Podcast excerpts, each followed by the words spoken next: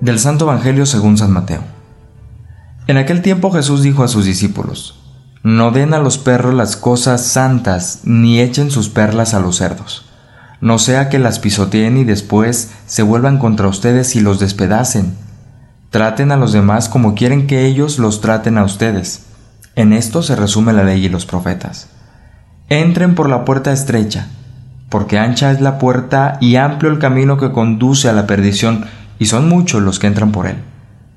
Pero qué estrecha es la puerta y qué angosto el camino que conduce a la vida, y qué pocos son los que lo encuentran. Palabra del Señor. Amigos, muy buenos días. Martes 22 de junio, ya, ¿verdad?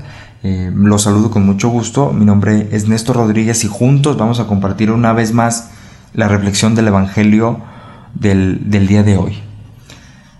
Jesús nos dice que para ser buenos cristianos hay que entrar por esa puerta estrecha. Y entrar por una puerta que se, que se vuelve estrecha, que es estrecha, de alguna manera nos va a implicar dejarnos de cosas que tal vez pensamos que necesitamos para el camino, cambiar posturas, actitudes o formas con las que siempre nosotros nos habíamos manejado y que tal vez por esa puerta y por ese camino no podamos seguirlas haciendo de la misma forma. Entrar por la puerta estrecha. Es decir, esta estrechez del camino y lo angosto de la puerta que, expresa, expresa una necesidad de conversión, ¿sí? de renuncia, de limpieza de vida y de buenas obras. Por aquí, si quiero pasar necesariamente, hay que revisar qué me sirve, qué no me sirve, qué me deja, qué me impide. ¿Por qué? Porque si yo quiero ser discípulo del Señor Jesús, hay cosas en mi vida que necesito renovar, cambiar. Ser un buen cristiano no nos debe identificar, identificar necesariamente por decir que lo somos, por asistir a la Eucaristía, por llevar una medallita colgada en el pecho. No sé, un, cristiano integral de alguna manera va a tener en cuenta todas las enseñanzas de su maestro. ¿Sí?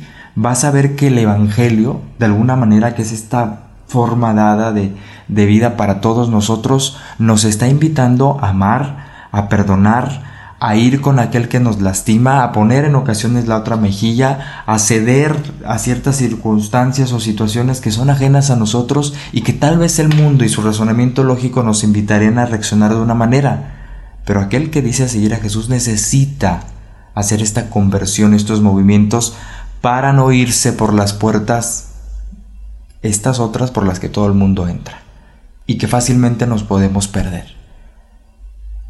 Ser discípulo del Señor Jesús implica necesariamente, ustedes y yo lo sabemos, esforzarnos todos los días, no irnos con la facilidad que nos ofrecen este otro tipo de puertas, ¿no? Que son anchas, que los caminos son amplios, porque todos se van, todos nos podemos ir por ahí, nos podemos perder.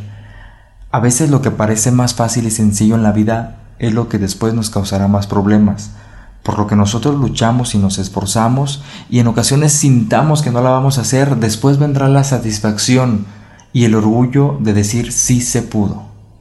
La vida de fe, el camino de fe, es esforzarnos continuamente. Tratar, aunque no podamos, de hacer el esfuerzo por irnos por ese camino y por esa puerta. Hoy el Señor Jesús nos invita a renovar nuestras actitudes, a cambiar nuestras posturas, a limpiar nuestro corazón hay cosas que innecesariamente llevamos a cuestas por mucho tiempo y que tal vez nos están impidiendo entrar por esa puerta por la que el Señor Jesús nos invita a entrar a ti y a mí. Todos los días es una nueva oportunidad para revisar mi equipaje de vida y saber y tener en cuenta que hay cosas de las que me necesito liberar para poder seguir por ese camino que de alguna manera implica mayor esfuerzo, pero sabiendo que una vez que lo cruce, una vez que vaya por ahí, la satisfacción será tan grande que dará un gran alivio a nuestro corazón y una gran luz a nuestra vida.